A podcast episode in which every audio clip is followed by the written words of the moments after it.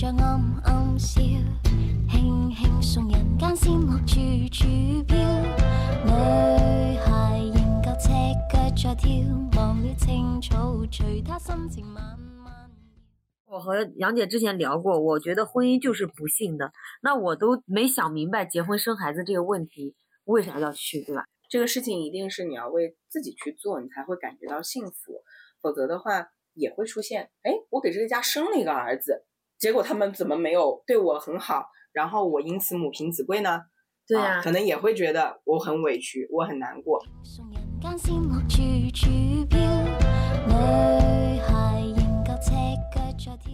我会这么有力量，就是可以这样反叛，我觉得是积压了这么多年，包括为什么我才敢在今年去正视与父母的关系、与我哥的关系这件事情上面，就是因为很多年就好像错位了，就是从来没有被照顾过，还偏偏是要去照顾他们的那一个。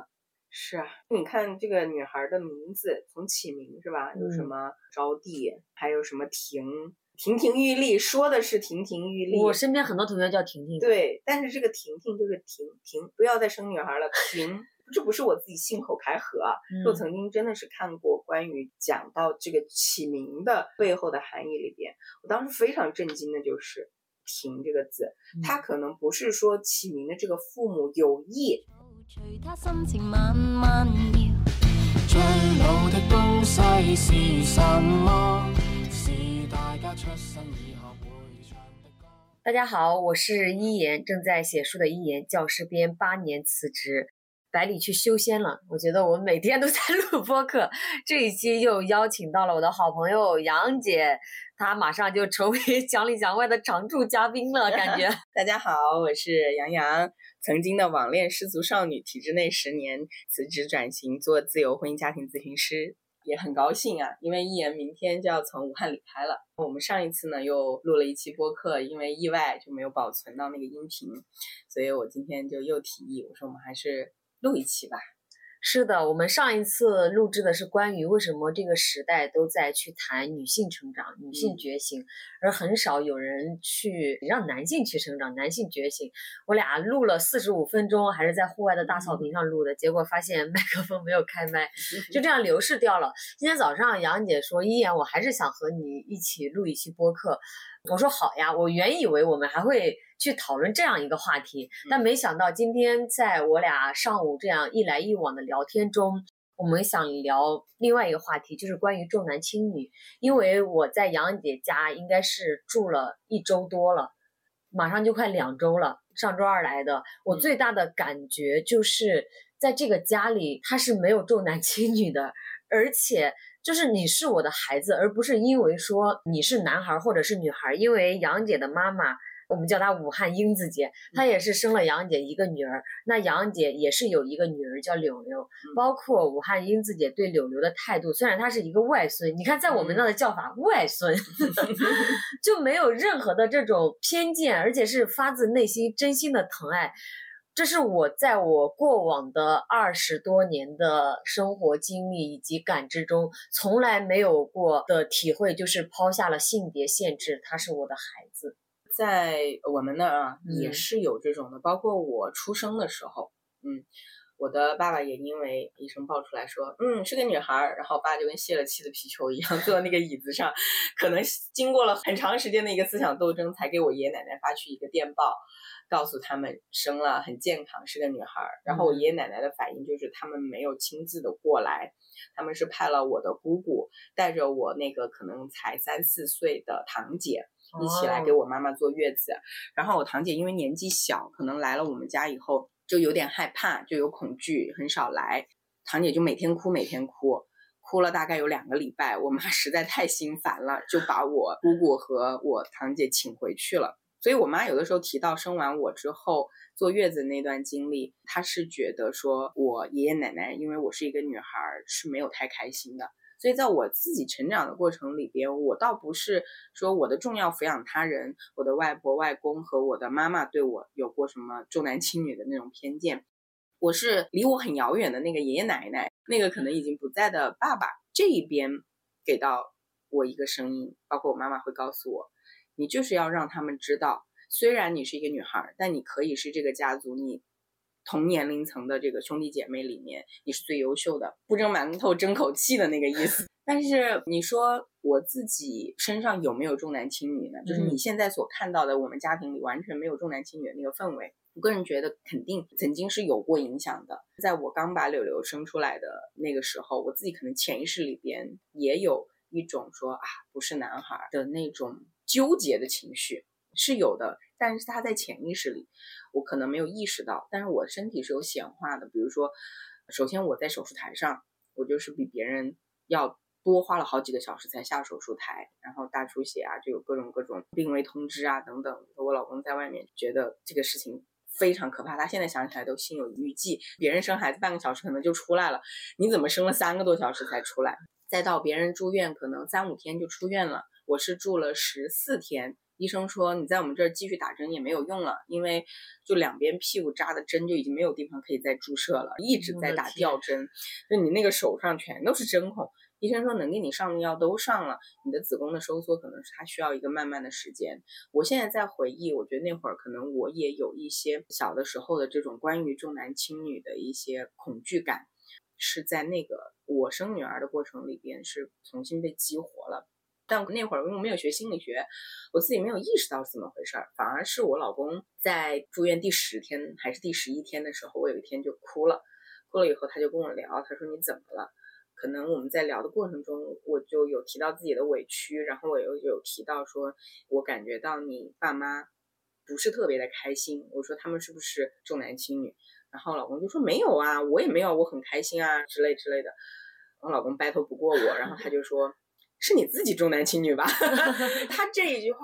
其实有问到我，是的，好像就是一下子戳到你了。对，我就没有再跟他继续 battle 了，我就去反思这个问题了。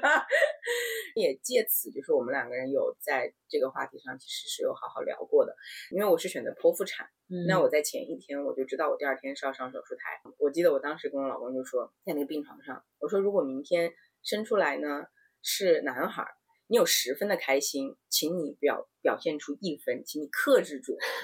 如果生的是女孩儿，那么你有一分的开心，也请你夸张的把它表现为十分，就是因为我觉得，如果生的是男孩，所有的人他就会很自然的表现出那种很开心，不仅仅是因为这个生命他来了，然后他很健康而开心，嗯还有那种中国人骨子里面的可以传宗接代了，一次搞定了的那种开心。我个人不建议大家仿照我这么去做，因为我很遗憾的就是，因为我这样做了。所以我到现在其实都不太能够去确定我老公的第一反应是什么，有的时候还是会去想说，他到底开不开心？他到底这个孩子生出来，然后性别是这样，他是有几分开心？可能那个真实的那个东西就没有了。对我为什么就是会突然想到重男轻女这个话题，就因为在杨姐家住了有这样一个感受。其次就是我今年有幸住到了我三位已婚已育的女性朋友家里，她们三个竟然都是独生女，这也是一件蛮奇妙的事情。因为我本身我不是独生女，我上面有一个哥哥，包括我现在回家哈，嗯我就有会觉得那个家不是我的，他是我哥的，这个房子是需要他继承的。我潜意识里就有这样一种东西在，包括之前我和我同学一起合租房子，嗯他有看到我哥结婚呀，又是买房子干啥？他说：“那你父母给你的呢？”你知道我当时怎么回答的吗？嗯我当时的回答是：“我说我是一个女孩呀。”我的潜意识里，不管是被周围的环境，还是我的亲戚朋友、我的父母，灌输了一种我是一个女孩儿，我终究是别人家的人。嗯而不是他们无条件接纳了我。他们总觉得，他们虽然是我的父母，但有一天我是要嫁到别人家去的。真的没有无条件完全的接纳这个孩子这一部分。可能因为就像我刚刚说的，我在成长的环境里面，虽然有来自于我在农村的爷爷奶奶的那种重男轻女的一种声音，嗯但是我自己是没有在我周围的环境里切身感知过的。我生活在的那个油田体制内，大家都是只能生一个孩子，你不可能为了超生去放弃一个铁饭碗的工作嘛。嗯大家可能也都是，无论生的是男孩儿女孩儿，都是倾尽所有，无论是当官的家庭还是普通的员工的这种家庭。我身边的女同学都是被父母很用心的去养大的，就没有刚刚你说的这种声音。我反而是在和我老公结婚之后，因为我老公是有一个姐姐，我老公是嗯超生出来的，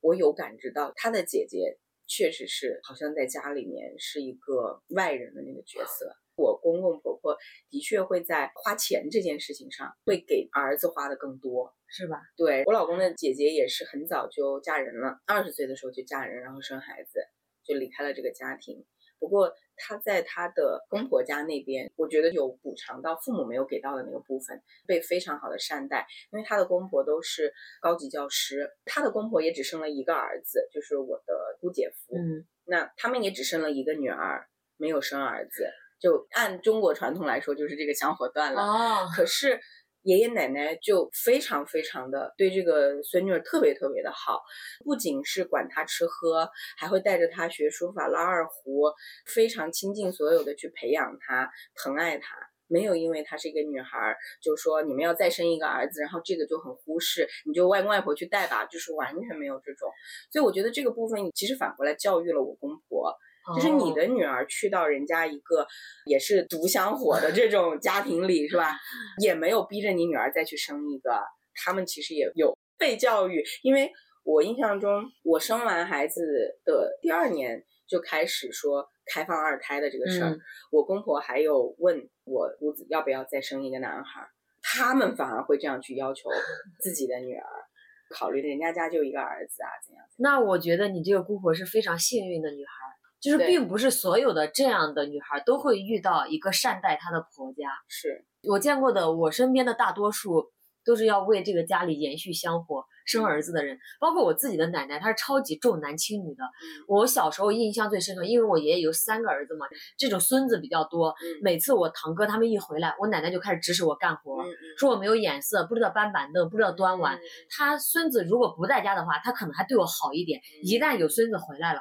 我小时候的日记，我爸妈偷看过，就写的清清楚楚。所以我从本质上我不太喜欢我奶奶，包括现在我对我奶奶好，完全是看在我爷爷的面子上。比较幸运的一点是我爷爷不重男轻女，他非常嗯喜欢女孩子。嗯，其实他有好几个孙子，只有我和我堂姐是女孩儿，只有两个孙女嘛，所以他特别特别的疼爱我俩。包括我爷爷是只有一个女儿，也就是说我嗯奶奶只有一个外孙，嗯并且是个男孩儿，也就是我表哥。但是我奶奶并不疼这个表哥，她可以自己说出来，那是我外孙，那是别人家孙子，不是我的。嗯我妈有时候都看不过去，嗯我妈说：“你看你奶奶就这一个女儿，这个女儿就只生了一个儿子，她还不疼，可能是和我奶奶的成长环境有关。嗯你想一想，我奶奶八十多岁了，毕竟我们嗯隔了好多代。那其实我妈妈，我觉得一开始她是很重男轻女的，包括生我下来的时候，她还想生个男孩儿，她觉得我竟然是个女孩儿，她心里还不服气。包括小时候对我的种种态度呀，以及捡我表哥的衣服穿嘛，嗯我就会觉得我就是个女孩儿，我不配拥有这些，不值得拥有这些。可能这两年哈，我觉得她看到时代的发展呀，一些变化，包括确实女孩到底是不是比儿子更贴心或者干嗯啥，她自己有切身的感知到，可能对我的态度发生了一点点变化。但说实话，我此时此刻坐在武汉杨姐的家里，我对回去哈，我内心里是有一丝恐惧的，这是我从来没有过的恐惧。我发现我的思想、我的眼界可能一直在变化，但是那个环境它是死的，它是不通的。我也会觉得我再回到那样的一个环境里面，会不会我受到影响？我是在这一刻突然有了这样一你说的那个影响是指你和你过去那个环境里面，可能大部分的那个声音不同了，对，然后你怎么样再去回到那个声音里，还还是继续做我自己。本来上一次回家的时候就已经产生了强烈的冲突，嗯不是和家里人的，和我亲戚嗯朋友的，比如他们说我是个野人不回家，一个女孩子怎么可以这样，嗯还不去结婚生孩子？我觉得有在物化我，包括嗯这一次我出来家门应该一个多月了没有嗯回家，嗯，不知道等待我的是什么。嗯，我觉得这个就是对于每一代的长辈的一个挑战，因为我印象很深，就是我妈也曾经催过我生二胎，嗯包括最开始催我相亲结婚啊、生孩子啊之类的。我妈是这么看待生育这个事儿的，就是我觉得我妈虽然有的时候也喜欢讲一些不着调的话，但是她讲这个话我是有听进去。她说人为什么要去生孩子？她说因为我们每一代人他就终将会老去，然后他接嗯受新事物的能力啊，也包括他在这个生长的过程里边，可能他的环境越来越固化，他接受不到很多嗯新的东西了，他有一个自己的认知的壁垒了。但是有了下一代，下一代就会走出去，下一代就会有机会接收到新的事物、新的声音。那么，因为有这个下一代，我们这一代人就还有机会去改变，这代人的壁垒就会因为下一代而被打破。所以，你是那个走出村庄或者走出家庭去接收新声音的人。那么，其实挑战是在他们那里。他们作为老的那一代，他们是坚守自己的那个堡垒，那个步步自封的那个，还是说他们能够看到，说是因为我有了生命的延续，这个延续的生命，它可能它的腿脚更有力，它可以走出去，它带来了新的东西回来。我要怎么去和这个新的声音、新的时代的一些认知去兼容？我是开放的去吸收，我还是坚决的要去抵制？我觉得你妈妈是意识到了。世界是在不断发展的，孩子可以去探寻更新的世界，再往前更走一步。对，好像当时我妈讲这个话题的时候，是她玩不转那个智能手机，她就老问我，老问我，她就说：“你看嘛，这人就是要生孩子，不然找谁教呢？”作为他们那一代，可能你生下来的时候连电话都没有。到有 BB 机，有那种就是像小灵通一样的，再到有那种很普通只能接打电话发个信息的手机，到慢慢现在变成智能机，其实真的是六十多年的时间就已经更新换代了太多了。这个科技，他们年龄随着增长，他接收新事物的能力会变差。他认为，哎，他的孩子就接收这些东西很快，然后可以反过来。教他 反哺他，就对对对，他觉得很开心，这是他生孩子他感受到的好处。但是在我们那些家的亲戚里面，他不这样认为，他觉得时代虽然是在变化的，我是稳定的，我固步自封在这儿就可以，我的孩子也不要去触碰外界的这些世界。他是给自己画了一个圈儿，这个圈儿他自己不走出去也就算了，他也不允许他的孩子走出去，以至于我辞职的时候，我大伯就说，全中国都找不到你这样的人，就直接这样说的，直接怼的我，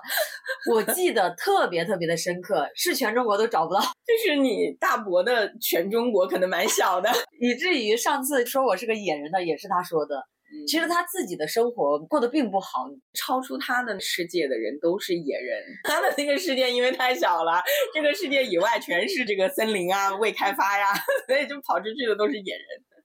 其实我大伯还是当过兵的，见过外面的世界的。他现在已经退休了，而且去过很多的地方，是我爷爷奶奶很有用心的再去培养的。嗯嗯，他现在还觉得认知还不如在家种地的我爸爸。所以就是有可能，他越是被那个时代所认可，他越怀念那个时代。对他不愿意去改变。我觉得我大伯作为家里的长子，也是被望子成龙的那一个，一定是的。嗯，所以你看，新时代变了之后，我不再是那个龙了，其实还蛮难过的。你们不断的在搞这个新的世界出来，我也跟不上了，我也不再是曾经时代的娇宠了。我现在进行一个角色代入一下，假如我是我们家的男孩，就是我现在做了这样一个选择，他们一定是。哇，你好棒！你看我家 谁谁谁，他就是要改变我们家的，他多么勇敢！你看人家什么铁饭碗都不要了，编制都不要了，人家做这个事情可以做，做那个事情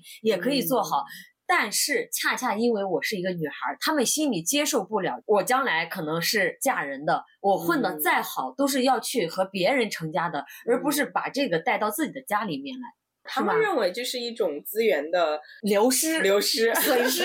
就是我是一个女孩，我还这么有思想，能这么有能力，在这个家族里面，是他们的一种损失。而这种能力没有长在他们的男孩子的身上，他可能还是一个农耕时代，我觉得是那个时代的一个残留的东西。因为在农耕时代，才会说男性他是更有体力的，他是劳动力。而女孩好像你吃的比你能够种出来的要多，你在这个家是一个消耗品，你不是一个能够去贡献的这样的力量。所以在那个时代是要人丁越兴旺，代表的我们就生产力越旺盛。如果在这个人丁里面出力气的那个更多，男孩更多，所以代表着我们这个家就越有希望，越有兴旺的可能。我觉得可能是有这样的一个残留，就是我们自己有没有一个反思，还是说只是在迷迷糊糊的随大溜？大家都说男孩好，我也就觉得男孩好。我自己曾经其实写过一篇文章，是在我女儿一岁的时候，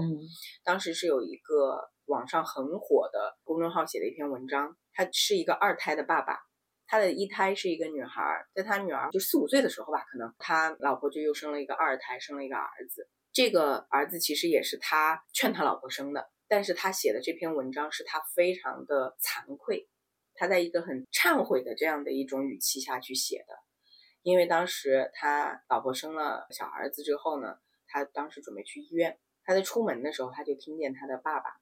在骂他的女儿，他的女儿才四五岁呢，就是因为当时没有人腾得开手去帮这个孩子，结果这个孩子就尿裤子了，就没有及时去到厕所，就尿裤子了。因为我自己有过孩子，我其实知道小孩子玩起来他是会忘记要去上厕所这件事的，所以他尿裤子其实还蛮正常的，他很沉浸在他玩的这个事情里啊。其实不是他的身体有什么功能受损呐、他就要去被嘲笑啊，他就要必须指责，他是需要被理解的。当时他女儿就没有得到这种理解，是被他的爷爷狠狠的在批评。爸爸当时就在那个角落听见了以后，他就扇了自己两巴掌，他就说他没有照顾好他的女儿，他的女儿才那么的小，就在这个家里面，从一出生好像就在被忽视。没有人真正的去关注过这个女孩，大家都忙忙碌碌的在做自己的事情，在等着孙子出生了以后，又把这个孙子看得非常的宝贝。他就写了一篇文章，就讲说，作为一个二胎的爸爸，他如何看待生男生女这件事。他因为有了这个二胎之后，反而他好像成熟了，开始反省了，长大了。他觉得他要好好的照顾他的女儿。我记得当时有细节啊，他描述他的女儿真的。很可怜、很委屈的一个状态。他说，在那个病房的门口，这里有一个细节的描述。他说：“我为我的漠视狠扇了自己一巴掌。电话来了，是我在北京最好的哥们儿。我因为兴奋而口若悬河的说话声，在看到我对面离我三米远的女儿停了下来。她站在那里，矮矮的、小小的，怯懦的看着我，才痛哭过的眼睛还包着眼泪。”因为我的注视，他不好意思地低下了头，开始摆弄手里捏着的小陀螺，那种劣质的塑料的五角钱一个的小玩具。都忘记陪着他玩这个小玩具的时候是多久之前了。我记得我在之前不小心踩烂了他另外几个颜色的小玩具，他又哭又闹了好一阵子。我忘记了我那时有没有哄他，只记得我妈没耐心地喝止他说他哭声太大，让我老婆心烦。因为当时我老婆在养着胎，一家人都很小心。可一个三岁的孩子懂什么？他只知道他心爱的玩具没有了，他怎么能不伤心的大哭一场？可是很奇怪，我刚不是还很高兴吗？我还在等着我的老婆，她在里面准备生产。也许不到一个小时，我的儿子就会被推出来。那不是我盼望已久的结果。怎么我突然有种很难受的感觉？他那么伤心，那么无助的想得到人的安慰。他还是一个心智不全的小孩，他此生最信任的人，一个是躺在手术台的母亲，一个就是他眼前的父亲。可我到底都做了些什么？我收了线，小心的招手让他过来。他一瞬间半点犹豫都没有的跑过来，扑进我的怀里，还在抬头看我的表情。看见我对着他笑，他也笑了。我仔细的看他，真的好瘦啊，像一把小骨头，头发也乱乱的。没有妈妈的照顾，穿着满是脏渍的小背心，一根小肩带还因为他太瘦滑到了手臂下去了。因为尿湿，被奶奶爷爷脱了裤子，光着两条腿儿，整个就像一个小乞丐。我就念到这儿吧。这让我想到了前两天我给你看的看客写的一篇文章，他说了农村女性。从性别的第一颗纽扣就开始缝错，真的是这样的。你觉得对女性来说，好像是一个原罪一样。对，就是因为你是个女孩，你就是原罪。它底下有一个评论：万家灯火，一个又一个女性是那燃烧的烛心。是我当时看完我说的这一篇很爆火的文章之后，也激发了我一些想要表达的欲望。嗯，所以我在我的朋友圈里边。当时还是 QQ 空间，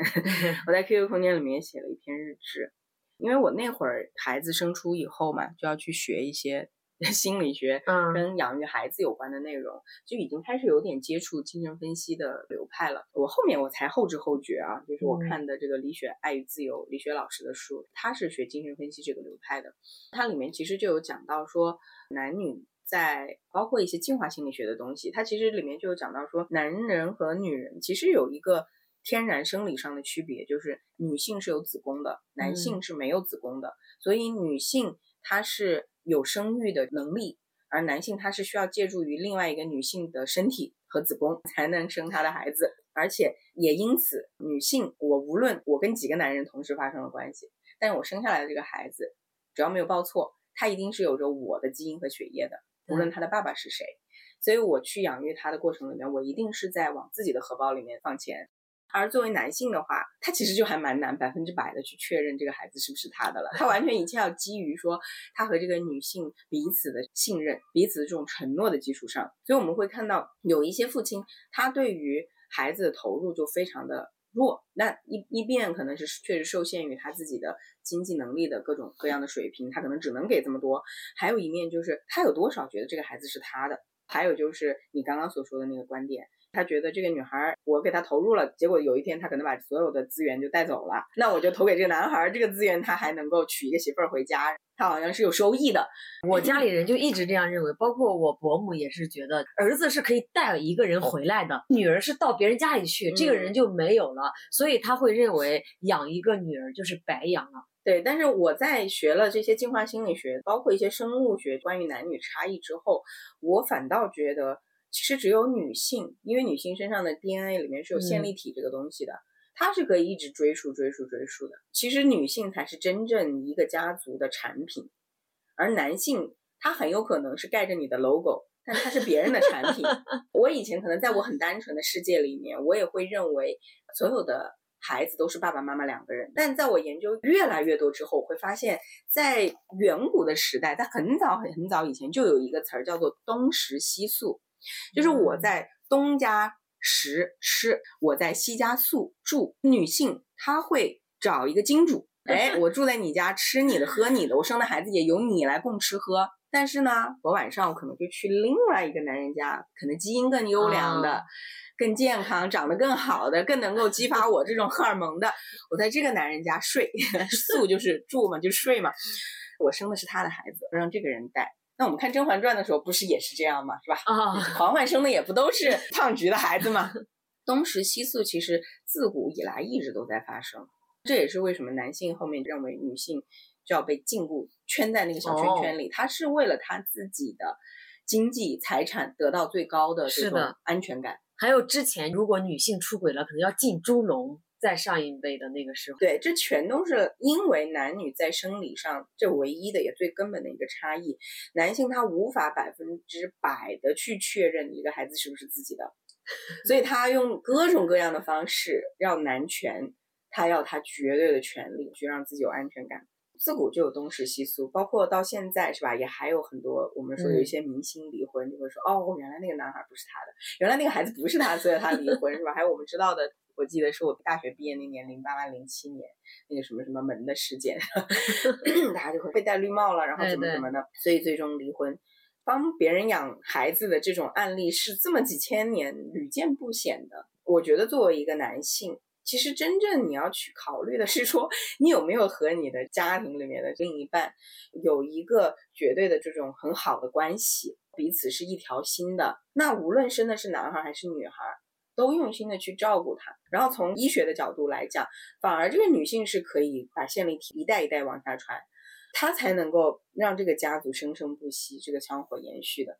男孩反而他在生理上他不具备这个功能。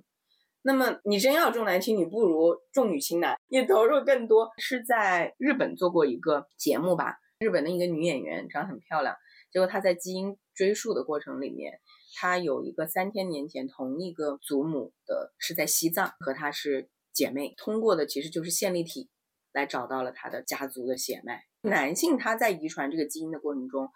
他不携带这个东西。他是无法往上追溯的，去倒追的。那我觉得这是女性的一个优势，哎，是的。但是恰恰这种优势也可能只是一个工具，它被很多人赋予了女性是一个生孩子的工具。对，所以我认为不是所有的人都是把它当工具的，一定也是有一部分人知道这个背后真正的意义是什么，所以他们很畏惧、很害怕女性真正的强大起来。女性绝对对这个人类是有一个把控权的，所以就不断的在这么久的父权制、男权的社会里面，要把他们的权利去稳稳的捏在手中，不给女性机会。那现在我觉得我妈这个人，她既是厌女的，又很父权。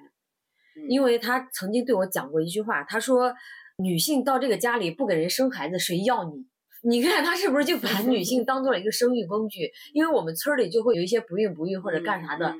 他就会觉得，那这个女人如果不生孩子，她就没有价值。这个是她的声音，还是她在重复着她所听到的一个又一个的声音？我觉得也可能是她在重复吧，因为毕竟他是一直处在那个环境里面的，他很少走出去。对他也有他的茧 房，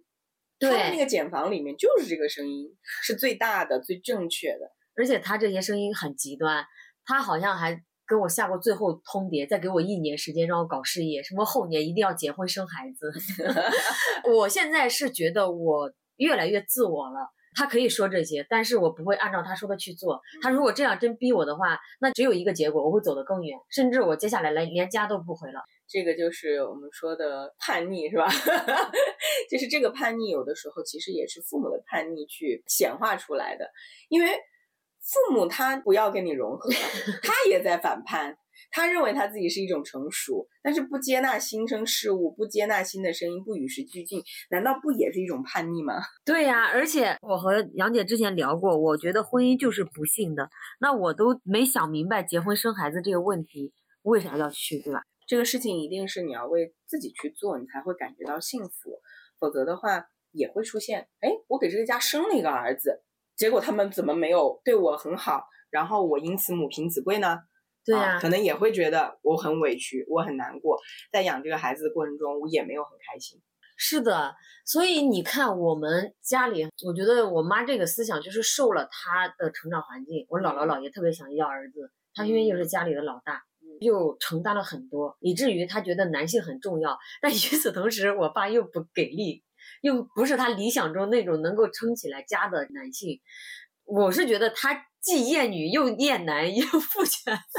他很拧巴。其实他夹击在这个里面。昨天我们还在聊乐队的夏天的时候，我说大张伟好像记忆中啊，他曾经也有过一段时间很长的抑郁。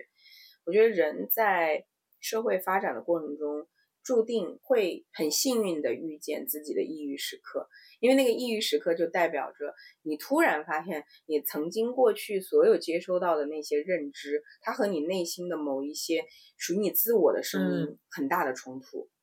嗯，然后你会在这个过程里面，你会去自责，好像是我不能迎合和满足这个世界，是我的错，都是我的问题。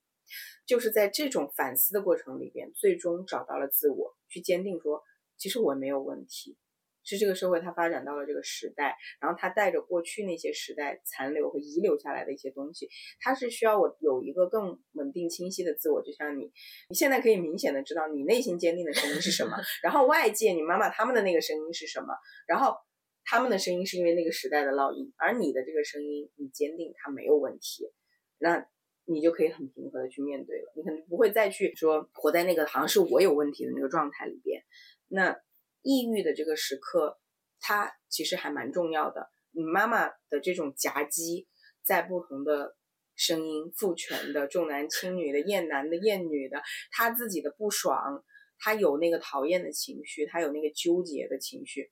其实也是一个契机，代表着他心里面其实是有一个可能和外界很不一样的感受对，和声音的。是的，这个感受和声音，可能需要他有一些契机去静下来，去被看见、被听见、被理解。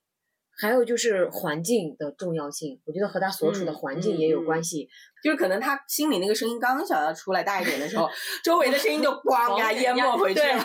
这也是为啥我今年走到武汉这的感受，游走了这么多城市，见了这么多人之后，其实这个自我才慢慢生长出来，而不是被过往的那个环境所嗯限制。包括今天也是走到了你家，在武汉的时候，我才发现原来孩子就可以是孩子。他嗯不论他是男孩儿还是女孩儿，可能在来你家之前，我还没有这样的一个觉察。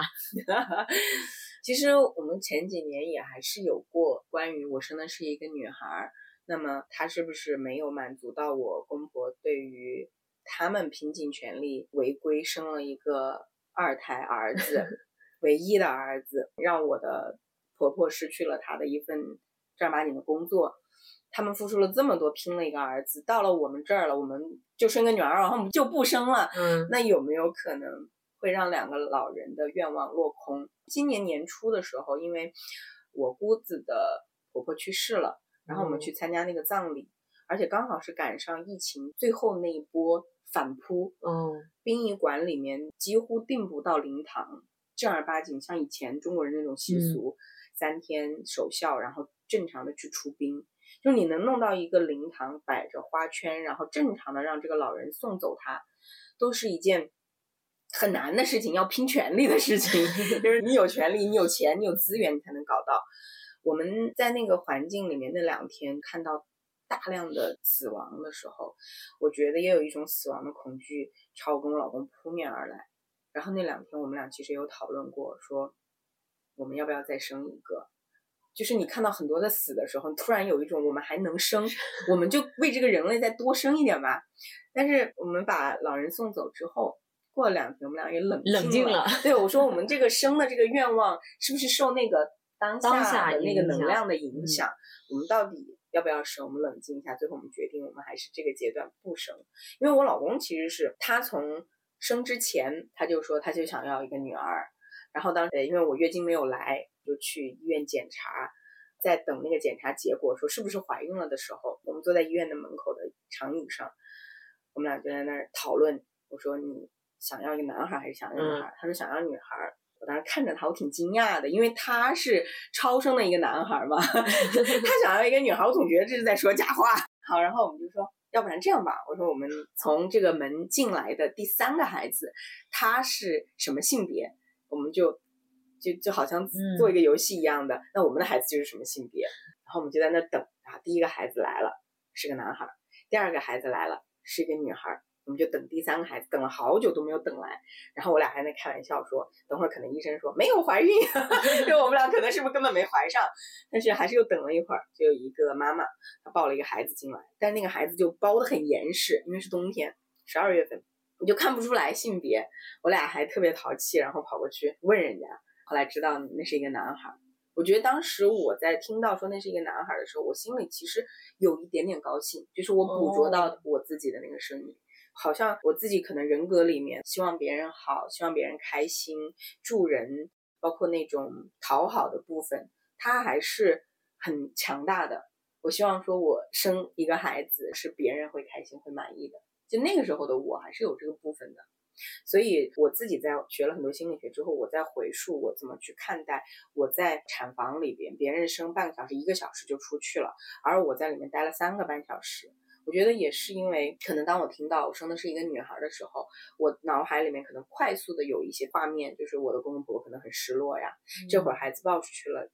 给他们看，他们会不会很不开心啊？他们是什么反应？会不会像当初我的爸爸一样，像泄了气的皮球一样，一口气都上不来了？我有很多的恐惧出来，可能是那个恐惧导致我心情其实是已经当时是崩盘了的。我的身体体现出来的就是，我甚至都已经不敢出那个产房了，我就在里面，因为害怕又多待了三个小时。天呐，我听完之后好心疼，这一路就是因为这个性别的原因。你看，我们哪怕是身为一个女性，我们的潜意识里也是会重男轻女的。我觉得还好的一点就是，你是很清晰的要结婚要生孩子了。但我身边的一些女生是因为她们未婚先孕了，就去结婚，然后生孩子了。现在的生活在我看来过得并不是那么好，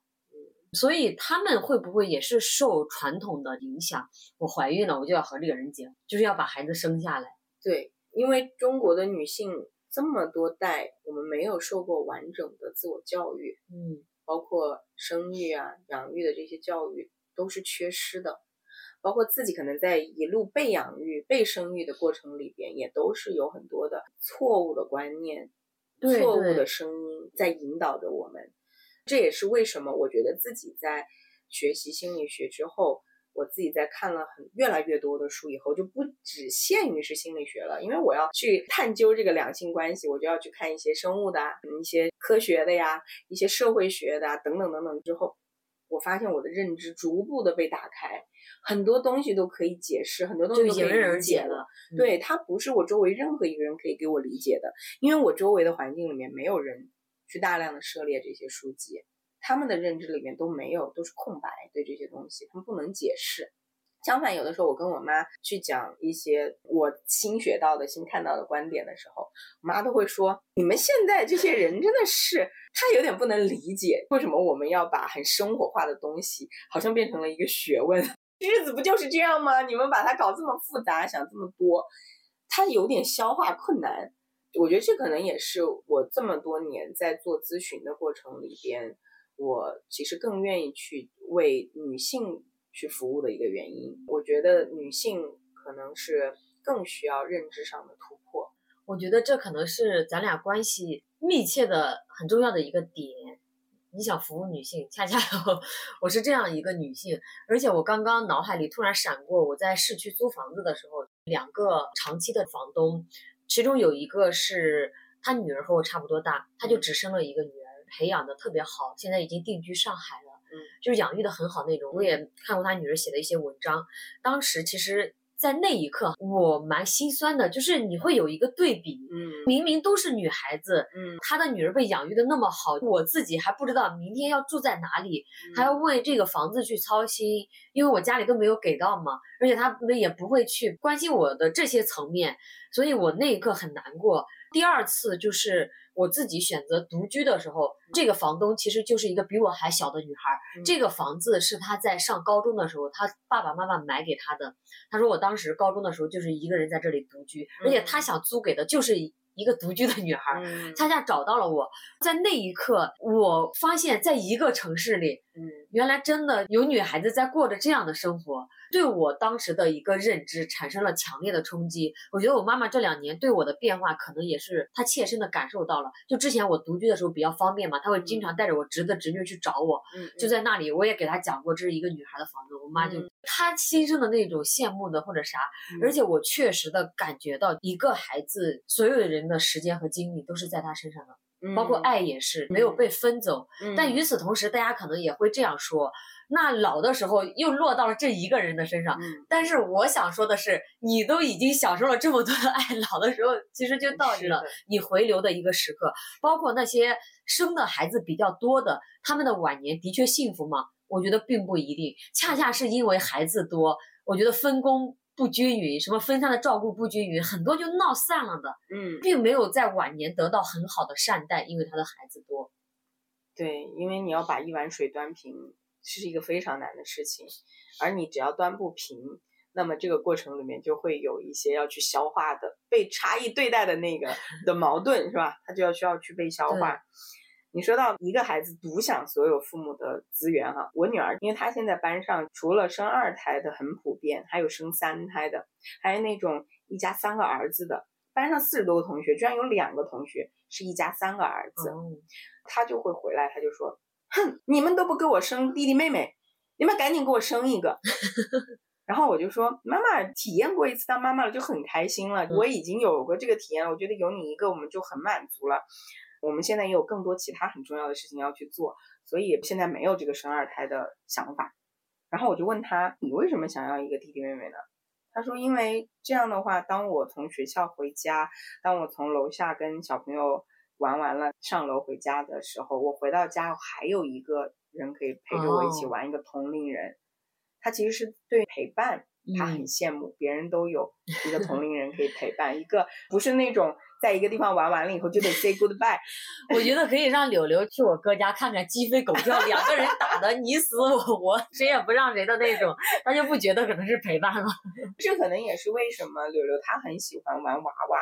她有各种各样的惊喜娃娃呀，手办的娃娃呀，芭比娃娃呀，很多。他真的很需要同龄人的陪伴，这可能是独生子女他的一个缺失。我小的时候虽然没有娃娃，但是我在玩啥，但确实是很孤独的。就是我小时候有一次四五岁的时候拉肚子，拉到就脱水，我爸妈把我送到医院去，医生都说你们是怎么照顾这个孩子？你们再晚送来两天，这个孩子我都救不活了。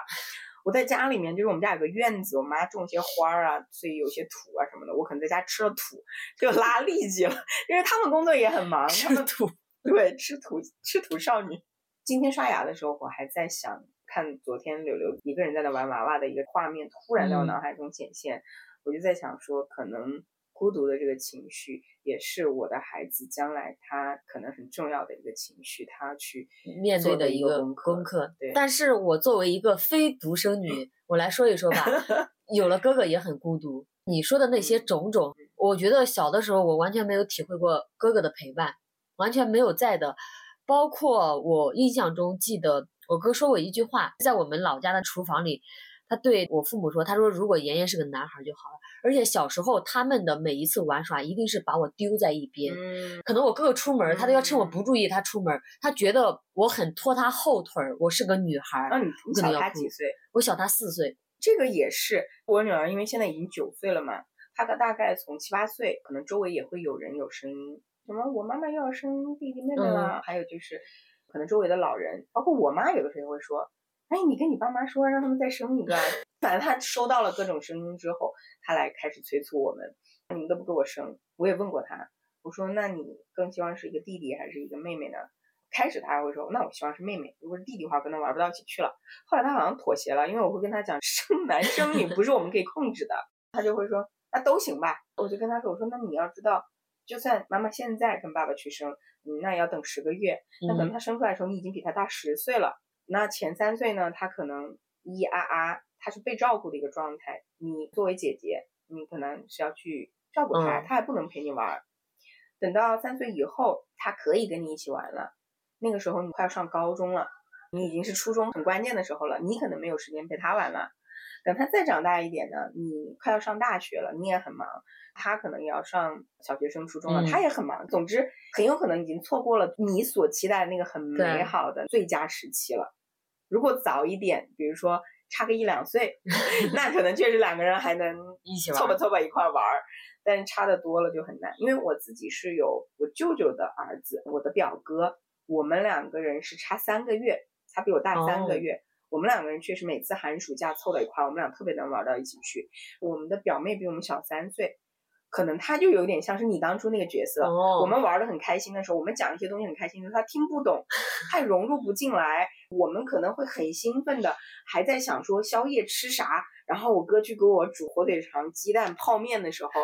我们已经睁不开眼睛要睡觉了，玩不到一起去。对他跟我们的节奏不一样，他很想跟我们玩，但他又融入不了我们，就三岁都融入不了。所以我很好奇，当时你女儿怎么回答的？你在给他们讲我跟他讲了事的时候，讲了残酷的现实之后，他没有再跟我说过了，没有再说要生没有完，全没有再说过了，给我打碎了他这个幻想。就是后来我有告诉他，我说妈妈也是一个啊，我说那妈妈怎么去处理这个孤独？就是我有很多的好朋友，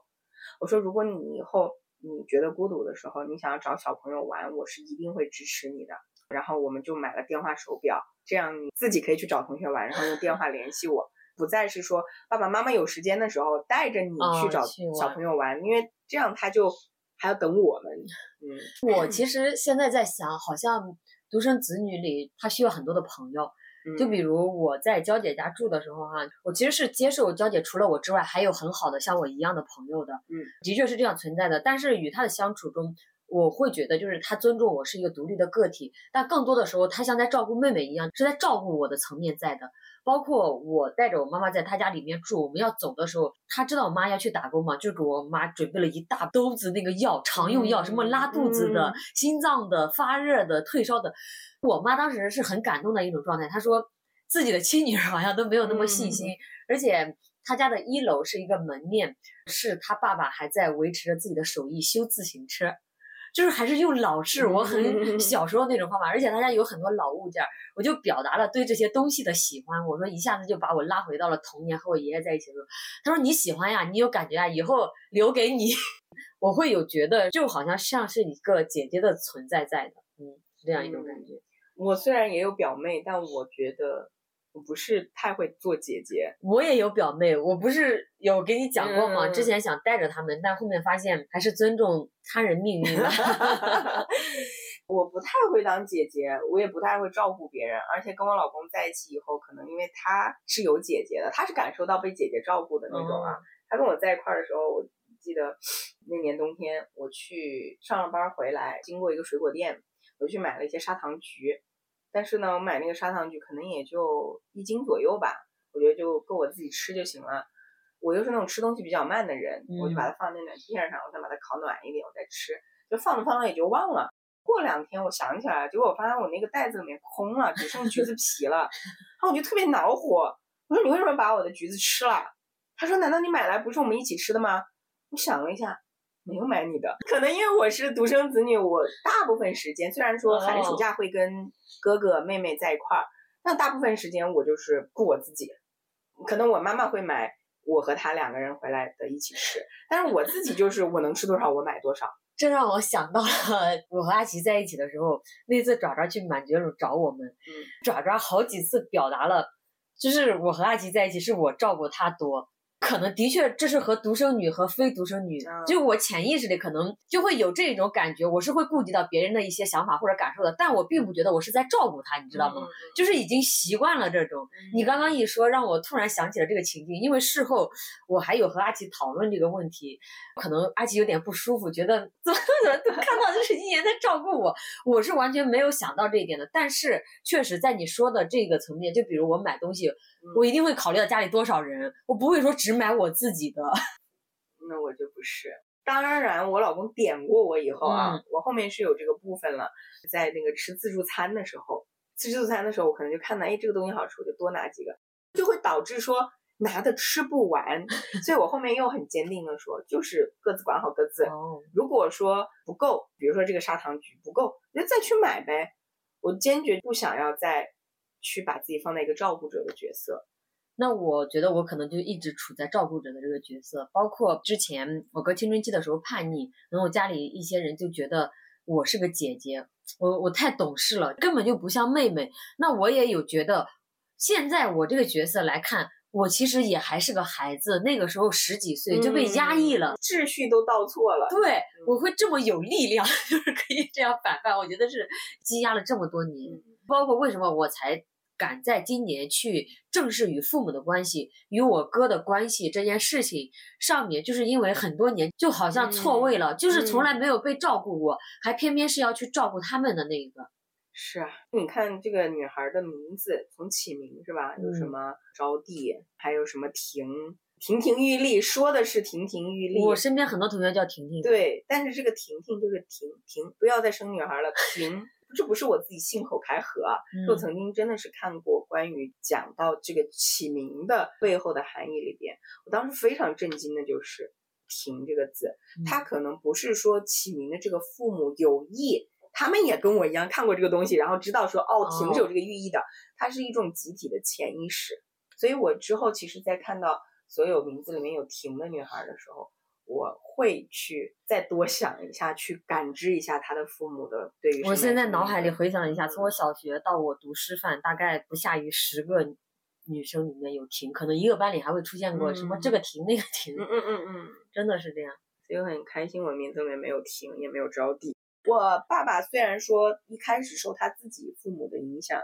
很重男轻女，但是我妈妈讲，他在我出生没多久之后，有一天就很开心的拿着一张报纸回来，那个报纸上面就是在预测说，未来的时代男女的性别的比例可能会很大的差距，女孩会变得很少，还有就是讲到这个男女性别的平等，讲了很多这样的内容，我爸就感觉好像思路整个被打开了，特别开心跟我爸分享这些东西。而在我的所有的周围人回忆起我爸和我的关系，包括我看见的我爸和我的小时候的那些合影，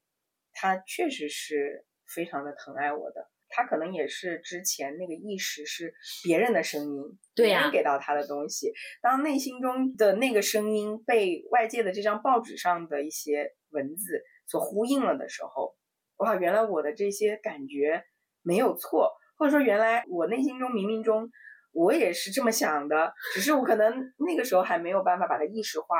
去完整的表达出来，然后他看到那张报纸之后，我妈跟我讲就非常兴奋，拿那个报纸是跑回家的，就跟我妈分享她所有新的这些认知啊，那些报纸上写的观点，她就觉得生一个女儿挺好的。我觉得你爸爸在那一刻觉醒了。对，觉醒了。我其实，在前年我爷爷去世，我对我爷爷奶奶一直都只是很模糊的印象。他们是农民，他们生活在一个小村子里边，他们生了四个儿子，一个女儿。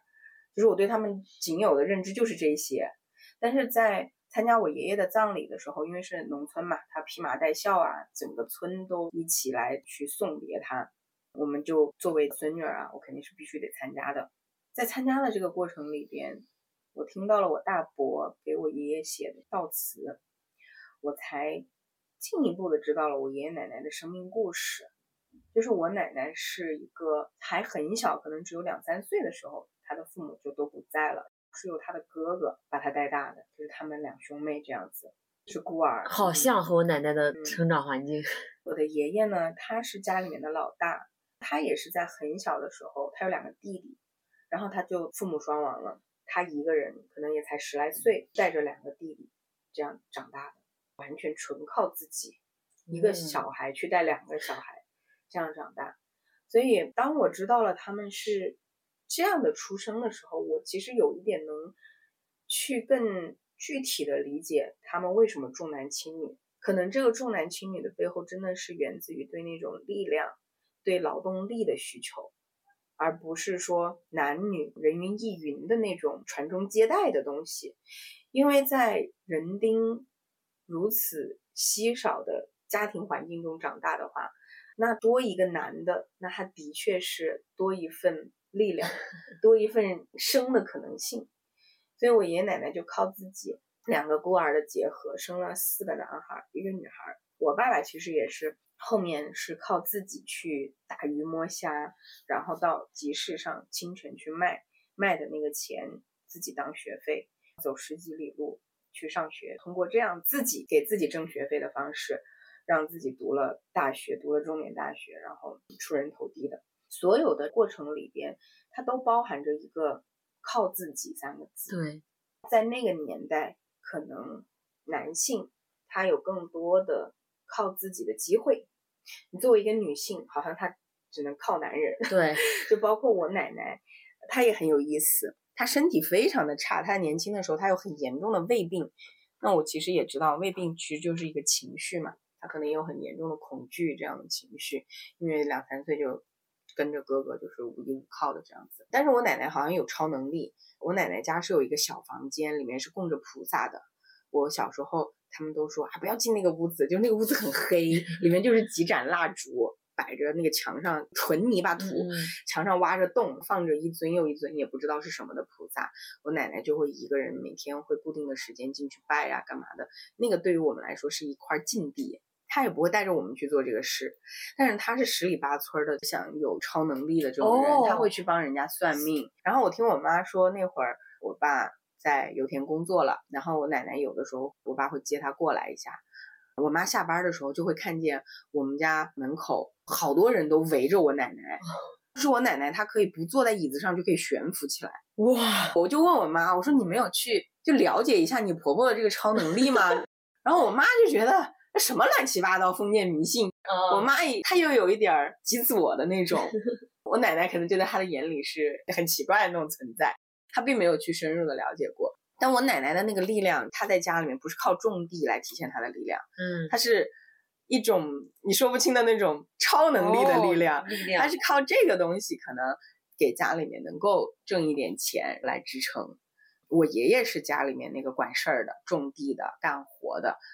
包括我后来我的大伯生了三个女儿，就一直超生，都是我爷爷被抓去关起来，被乡里边的这种管抓计划生育的，就把我爷爷抓起来，又把我爷爷家的粮食啊什么七了八的东西收缴一番，直到生了第四个，生了一个男孩出来。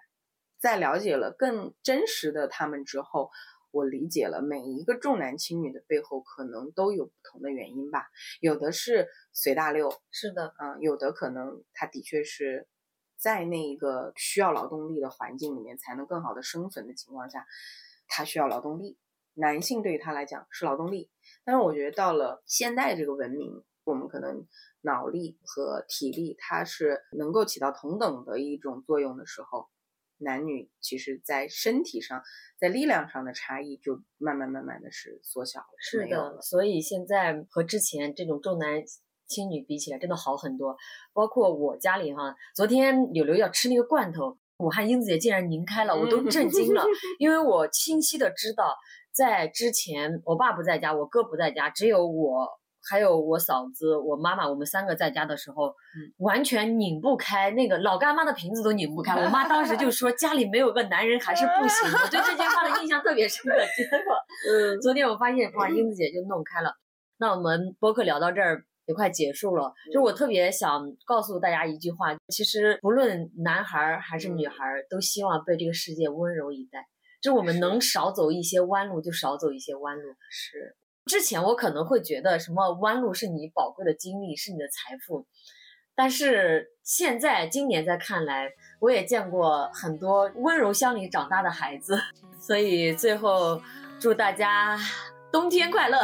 祝大家无论自己是一个男性还是一个女性，都有权利幸福。是的，我们下期再见啦！这里是墙里墙外，我们陪你一起探索人生更多的可能性。拜拜。